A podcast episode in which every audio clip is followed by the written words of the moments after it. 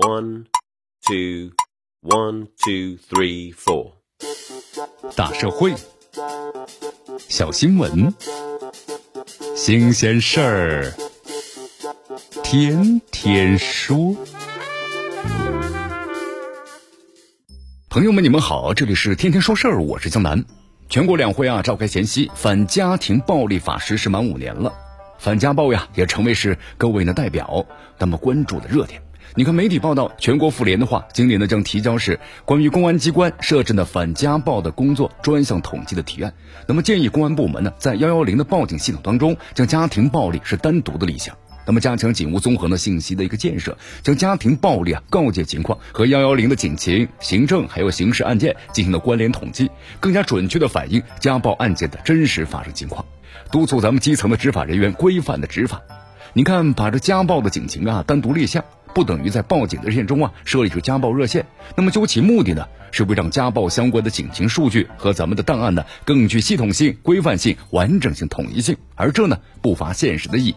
在现实之中，女性在结婚或者同居之后啊遭遇家庭暴力的事件呢时有发生。那么仅仅最近几年呢被曝光受到舆论关注的就多起。就在去年，网红的拉姆长期遭受家庭暴力之后啊被这个前夫呢纵火烧伤的悲剧，那么让之呢震惊之余痛心不已啊。你看，一方面是家暴的巨大危害，那么另一方面的话呢，却是受各种的因素影响，这家暴容易被人忽视，在个别地方，即便是接警人员接到报警的时候，也会潜意识的把这个家庭的暴力啊视为是家庭的私事，不愿意呢过度的干预，那么这导致呢涉家暴案件的家暴的认定率非常的低。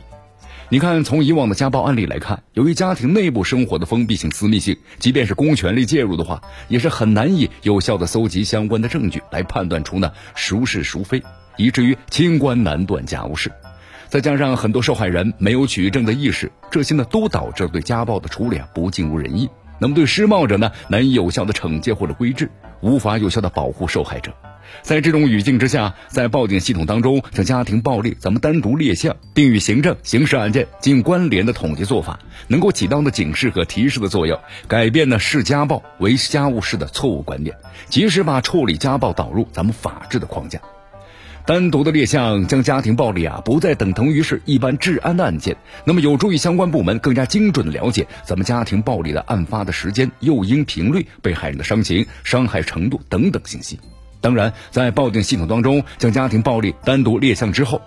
公安机关应该建立健全后续的配套制度。比如说，在接到相应的警情之后，及时引导被害人搜集相关的证据，同时呢，根据家庭暴力的案件的特征，还有取证的标准，收集证人的证言，还有勘察现场、走访邻居等等，那么尽最大的限度还原事发的经过，以便呢精准的判定某个纠纷是不是构成家庭的暴力。条件成熟啊，咱们不妨利用大数据来搜集一下、梳理类案、归集还有提炼呢家暴判定的标准。比如说，针对被害人来不及取证，那么不会取证导致呢家暴认定率低的现状，不妨呢咱们降低一下这个证据啊认定的标准。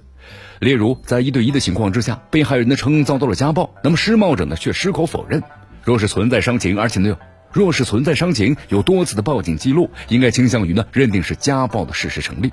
一言以蔽之啊。在报警系统统计当中，把家庭暴力单独列项的做法，对于预防和制止家庭暴力的确有积极的作用和价值。那么这样一来呢，让人身保护令和临时的庇护令，那么及时的跟上，激活后续的救助保护体系，让被害人有技巧、有能力、有勇气向家暴收布。由此的话，也能够更具有针对性。这里是天天说事儿，我是江南，咱们明天见。